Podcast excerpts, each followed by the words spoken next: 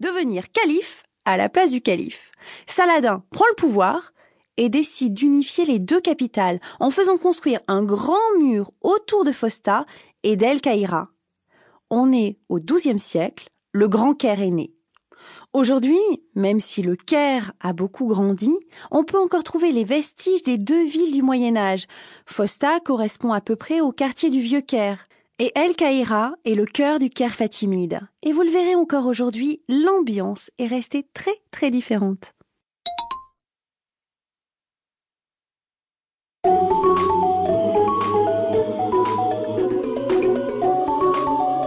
La construction des pyramides. Quand on pense au Caire, on pense tout de suite aux célèbres pyramides, Khéops, Képhrène et Mykérinos. Mais savez-vous comment étaient construites les pyramides? Je vais essayer de vous expliquer. Enfin, essayer parce qu'en fait, on ne sait pas grand-chose sur la construction des pyramides. Ça reste un mystère. Un mystère et un exploit technique. Depuis l'Antiquité, tout le monde cherche à savoir comment les Égyptiens ont pu ériger de tels monuments. Les hypothèses les plus farfelues ont d'ailleurs été émises pour expliquer la construction de ces bâtiments pharaoniques. Certains auteurs ont même affirmé que seuls les extraterrestres avaient pu réussir de pareilles prouesses. Bon, aujourd'hui, avec les progrès scientifiques, on commence à y voir un peu plus clair et à trouver quelques réponses. Alors, qu'est-ce qu'on sait pour l'instant sur les pyramides? Eh bien, on sait que les pyramides ont été construites par des hommes. Des hommes qui n'étaient pas des esclaves, mais bien des travailleurs libres. On sait aussi que le noyau de la pyramide était directement taillé avec la pierre qui était déjà présente sur le site.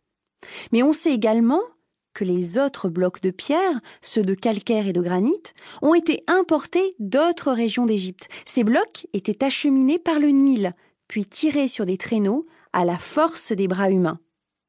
Bon, mais tout ça n'explique pas comment les blocs de pierre ont été hissés jusqu'au sommet des pyramides, d'autant que, pour info, chaque bloc de pierre pèse en moyenne 2 tonnes 5. En fait, on pense que les Égyptiens de l'Antiquité construisaient une rampe sur un des côtés de la pyramide pour pouvoir hisser les blocs de pierre.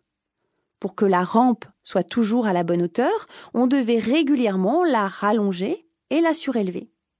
C'était un travail titanesque et en plus un travail de très haute précision. Si vous allez à Gizeh, vous verrez que les pyramides sont quasi parfaites. Les quatre côtés ont exactement la même taille. Et en plus, les pyramides sont alignées sur les points cardinaux. Les Égyptiens, qui ne connaissaient pas encore la boussole à cette époque, auraient pris pour repère l'alignement des étoiles. Bref, même si la technique exacte de construction des pyramides reste un mystère, la prouesse technique n'en est pas moins remarquable.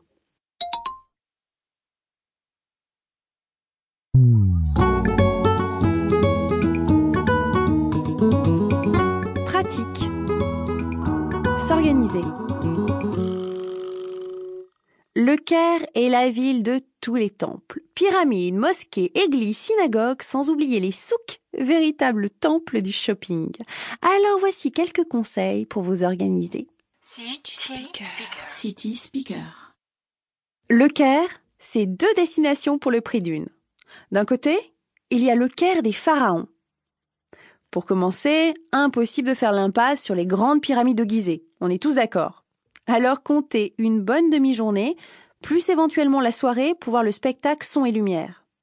Les amateurs de hiéroglyphes ne doivent pas non plus manquer le site de Saqqara, avec les pyramides à degrés de Djezer et le Sérapéum. Comme c'est un peu loin du centre, prévoyez d'y passer au moins toute la journée. Dernière escale indispensable pour découvrir l'Égypte pharaonique, le musée du Caire.